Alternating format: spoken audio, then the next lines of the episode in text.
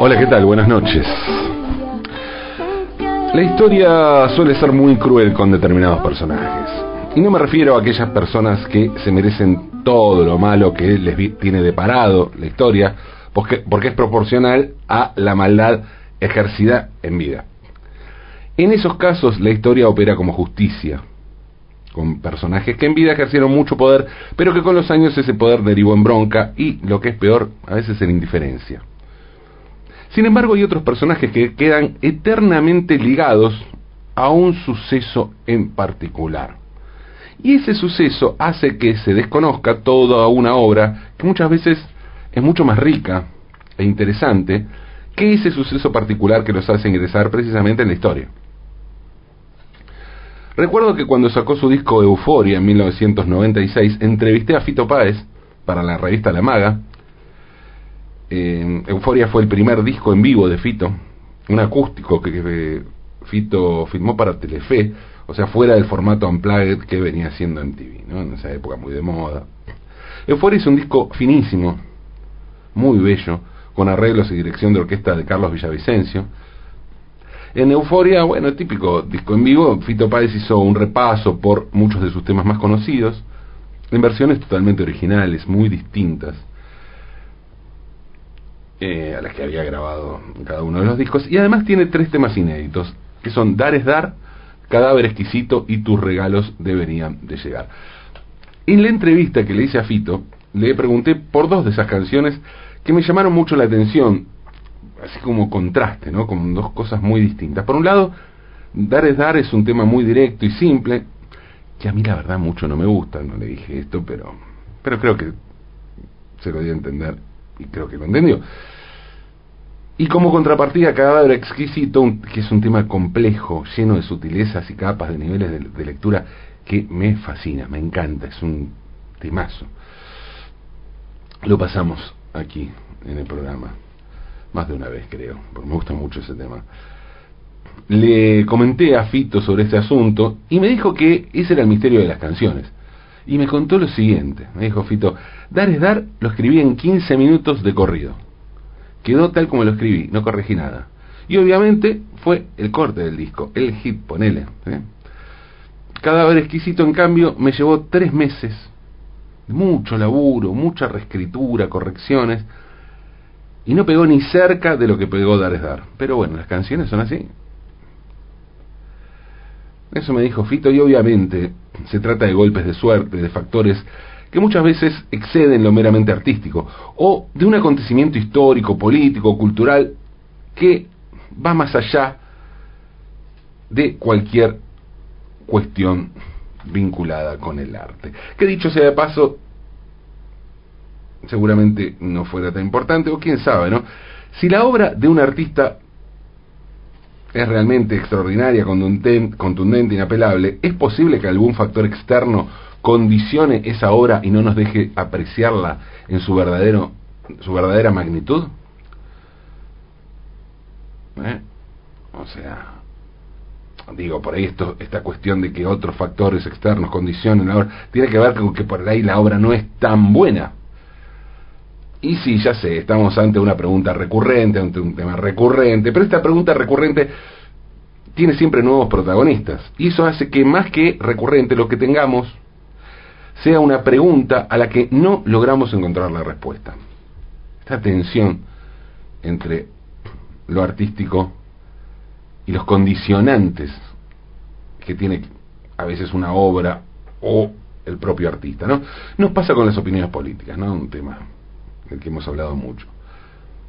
Tenemos en claro, por ejemplo, que Marcos Munstock, que se murió el año pasado, al comienzo de la pandemia y de la cuarentena, fue un artista brillante, alguien que nos hizo reír muchísimo y que inventó con Lelutier una forma de hacer humor y sátira.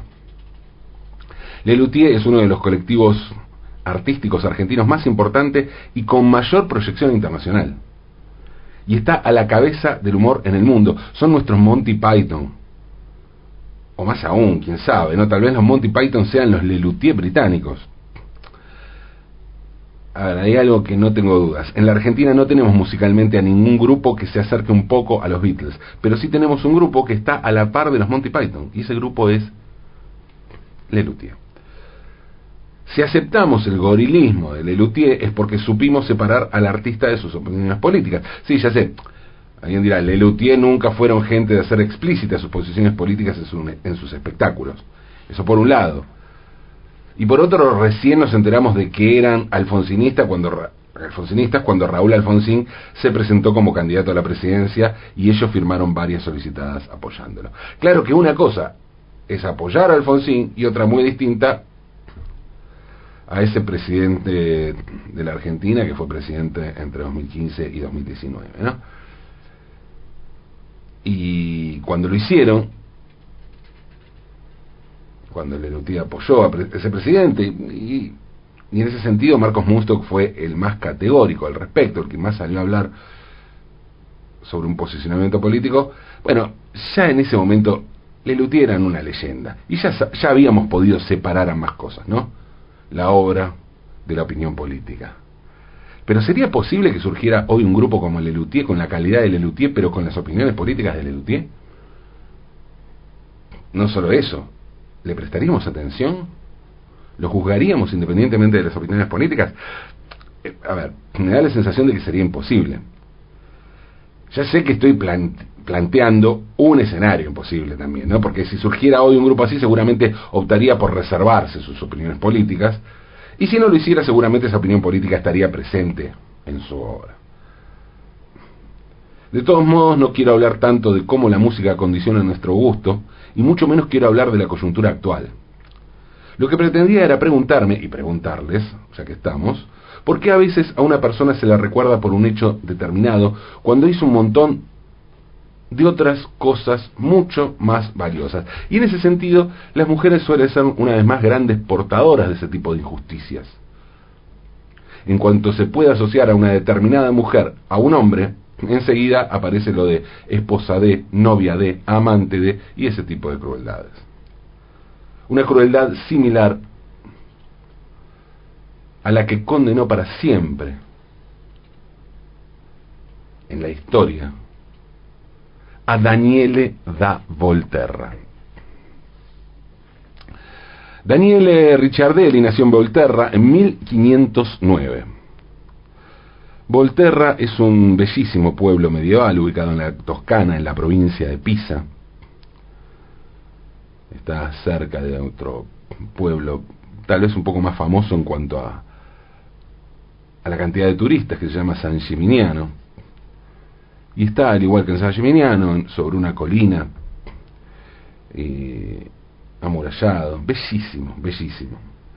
Un poblado amurallado que tiene además ruinas romanas y etruscas. Si en algún, momento se puede viajar, vayan si pueden, porque Volterra es una joya medieval. Pero estábamos con Daniele, Daniele Ricciardelli. Como era de Volterra, cuando, cuando viajó a Roma, a Daniele Ricciardelli comenzaron a llamarlo Daniele da Volterra. Igual que Leonardo da Vinci, ¿no? que era de Vinci, también en Toscana, en la provincia de Firenze, o que Nicola de Bari, que era de Bari, por eso le dicen así. Daniele da Volterra comenzó sus estudios con los artistas cieneses de Siena, Il Sodoma y Baldassarre Peruzzi. En 1535 acompañó a Peruzzi a Roma y allí le ayudó a pintar los frescos del Palazzo Máximo alle Colone. Luego ingresó como aprendiz de Perín del Vaga, un pintor muy importante en ese momento, y desde mm, entre 1538 y 1541 ayudó a Perín con los frescos de la villa del cardenal Tribulcio en Salonia, en la capilla máxime de la iglesia de Trinidad, de Trinidad del Monti, Trinidad dei Monti, que se conoce en Roma, es la iglesia que se encuentra en la cima de la escalinata de Piazza España, un lugar emblemático de Roma. Y también pintó en la capilla de la crucifixión de San Marcello al Corso. Todo eso a las órdenes de Perín, Perín del Vaga. En Roma comenzó a trabajar en el círculo de Miguel Ángel, ¿no? Daniel da Volterra comenzó a trabajar con Miguel Ángel, y pronto se hizo amigo de Miguel Ángel. Y Miguel Ángel usó su influencia con el Papa Paulo III para, asegurar, para asegurarle a Volterra encargos y el puesto de superintendente de las obras vaticanas, cargo que mantendría hasta la muerte del Papa. Era un puesto fijo, además de encargos. Para mí, un, un puesto fijo allí, gracias a la amistad de Miguel Ángel con el Papa y a su vez la amistad de Daniele da Volterra con el maestro Miguel Ángel. Tras la muerte del Papa en 1549, a Daniele da Volterra, como pasa, ¿no? A veces en los cambios de administraciones, bueno, le dieron un boleo en el traste, perdió su cargo de superintendente y perdió la guita que ganaba, la pensión que cobraba por eso. 15 años después, 15 años después, iban a suceder un par de cosas que iban a cambiar totalmente la vida de Daniel de Volterra. Primero porque ese año se murió Miguel Ángel. Y segundo porque el Papa Pío V volvió a contratarlo. La tarea que le encargó el Papa a Volterra fue oprobiosa. Porque resulta que a Pío V no le gustaba nada, no le gustaba nada, que en el juicio final de Miguel Ángel de los frescos de la Capilla Sixtina, en el Vaticano, hubiera tantos cuerpos desnudos. Le parecía una falta de decoro y decidió entonces que era hora de tapar esa genitalidad tan atrevida. Pío V contrató entonces a Daniela de Volterra para que tapara esos genitales. Y el pobre Daniel estaba tan en la lona económicamente que aceptó el encargo y comenzó a pintar telos, velas y lo que fuera para tapar tanta impudicia, ¿no? al decir del Papa. El ingenio popular hizo que pronto Daniele da Volterra fuera, fuera conocido por todos como il braguetone. Il braguetone, el braguetón, el hombre que pone bragueto. Bueno, la humillación para Daniele fue tan grande que murió en Roma un año y medio después de comenzar el trabajo, el 4 de abril de 1566, y no lo había terminado, no llegó a terminarlo. Un discípulo de Miguel Ángel tapando la obra maestra del genio del Renacimiento, que es además posiblemente el fresco más famoso de la historia de la humanidad. Demasiado para el pobre Bragretone, o perdón, no, Daniele da Volterra. Porque en realidad ¿Deberíamos culpar al pobre Daniele por esto? Sí, está claro, su actitud podía haber sido más digna, mucho más digna, ¿no? No, no, no estoy diciendo que sea un ejemplo de nada. Simplemente creo que vamos a estar de acuerdo si digo que el verdadero braguetone en esta historia fue el Papa Pío V, porque fue a él a quien le molestaban las figuras de Miguel Ángel. En la restauración más reciente de los frescos de la Capilla Sixtina, algunos de estos velos que pintó Daniele da Volterra lograron eliminarse, pero otros tuvieron que mantenerse pues corría serio riesgo de destrucción la pintura original. Y allí quedó para siempre la marca de Il Braghetone. Pobre Daniele da Volterra, insisto, no estoy defendiendo esta aberración de pintar los genitales de los frescos de la, capilla, de la capilla Sixtina. Me refiero a que el tipo tiene una obra importante, valiosa, no digo que es genial, pero que vale la pena. Obviamente no es Miguel Ángel, pero ¿cuántos son los que pueden estar a la altura del maestro? La pintura más conocida de Daniel de la Volterra es su Descenso de la Cruz, realizado sobre bocetos de Miguel Ángel, ¿sí? en Trinità dei Monti, esto fue alrededor de 1545, y esta obra fue muy apreciada en su tiempo y fue considerada a la altura de la transfiguración de Rafael y la última comunión de San, Jerónimo de Domenichino. Otra obra importante de Volterra es el díptico David venciendo a Goliat de, de 1555, que se encuentra en el Museo del Louvre en París esta obra también está basada en bocetos de Miguel Ángel y durante mucho tiempo se la atribuyó a Miguel Ángel.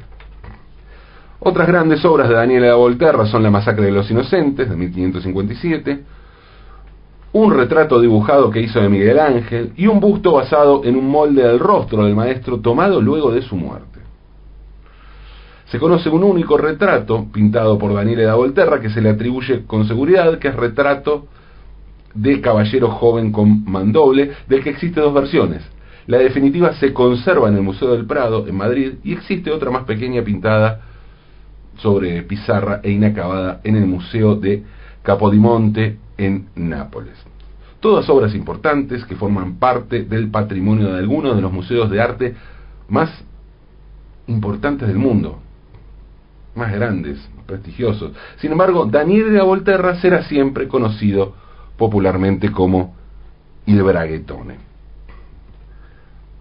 Paradójicamente, sus obras más importantes fueron hechas sobre esbozos, bocetos de Miguel Ángel, o sea, era un experto en pintar encima de lo que esbozaba el maestro. Quizá por eso el Papa Pío V, el verdadero Braguetone, decidió contratar a Daniele para que una vez más pinte encima de la obra de Miguel Ángel.